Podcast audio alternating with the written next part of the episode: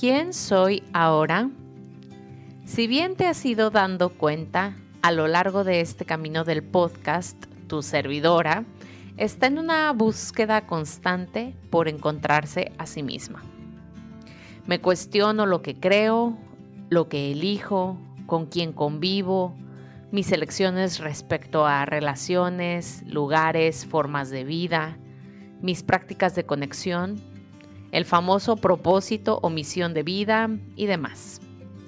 Realmente todo con la intención de irme viendo y aceptando cambiante, sin que esto sea realmente una meta, sin querer llegar a una expectativa gracias a mis transformaciones, simplemente aprendiendo y disfrutando el transitarlas.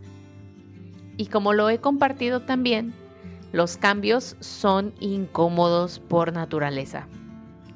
Tienden a desestabilizar lo que hemos creído como bueno o aceptable para mostrarnos que existe algo diferente, intentando aquí no enjuiciar si es mejor o peor. Y lo que hoy también reconozco es que he estado moldeada, criada, educada para no soportar lo incómodo. La tolerancia a lo incómodo es bajísima en nuestra sociedad. Nadie quiere atravesarla y se han inventado mil y una herramientas, tanto tangibles como intangibles, para evitar esa sensación de incomodidad. La relacionamos con malestar, con estar pasando por un mal momento, con sufrir nos hemos comprado la idea de que necesitamos retrasar las arrugas y las canas. Algo que haga más rápido y efectivo el limpiar nuestra casa. La vacación para salir de la rutina, el aburrimiento y los problemas cotidianos. El alcohol o las gotitas de alguna sustancia para bloquear por un momento la mente y poder dormir mejor. La necesidad de un nuevo artefacto tecnológico que facilite el trabajo, nos marque nuestro estado de salud, nos recuerde una cita agendada, nos entretenga mientras hacemos nada, en fin. No, no estoy en contra de todo esto. También yo uso todos estos productos.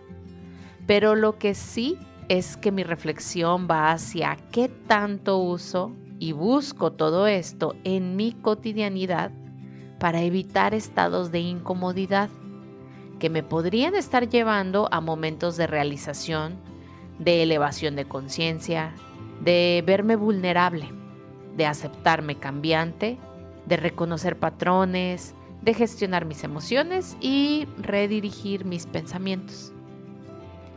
No tengo la fórmula ideal, pero mi intuición me dice que requiere haber equilibrio Requiere práctica de esos momentos para verme y así estirar poco a poco mi tolerancia ante la incomodidad, que a final de cuentas es una maestra también y viene a enseñarme algo. Yo puedo elegir cambiarle de etiqueta, redefinirla y usarla a mi favor.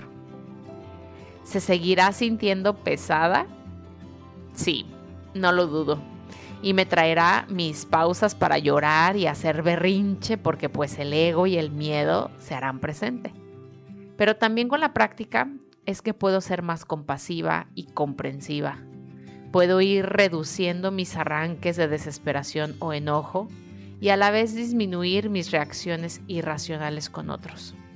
Ya sabes, el típico de estar enojada o molesta con otros y ni saber realmente por qué pero en el fondo dándote cuenta que es por algo que es solo tuyo, que te molesta y que tienes que hacer consciente y enfrentar. Así que además de pedir ser adaptable, fuerte, sabia, tener discernimiento y humildad, también pido ser más tolerante con mis procesos de cambio y la incomodidad que ellos traen a mi presente como a veces digo, surfear las olas, sabiendo que no termina con la que acabo de atravesar. Qué gusto encontrarnos en la misma sintonía hoy, recordando que la vida es tan solo un juego de colores.